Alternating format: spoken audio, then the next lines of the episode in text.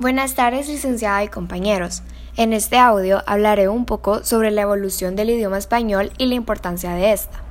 Para comenzar, el español tuvo sus inicios en España a finales del siglo XV, donde predominó en la región de Castilla.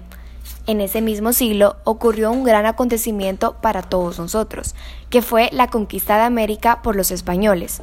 A ellos se les dificultaba bastante poder comunicarse con los nativos, y es por esa razón que la Iglesia Católica se interpuso para poder establecer el español en las regiones americanas, imponiéndolo en colegios y centros educativos a tal manera que las nuevas generaciones utilizaran el español como idioma principal en sus vidas.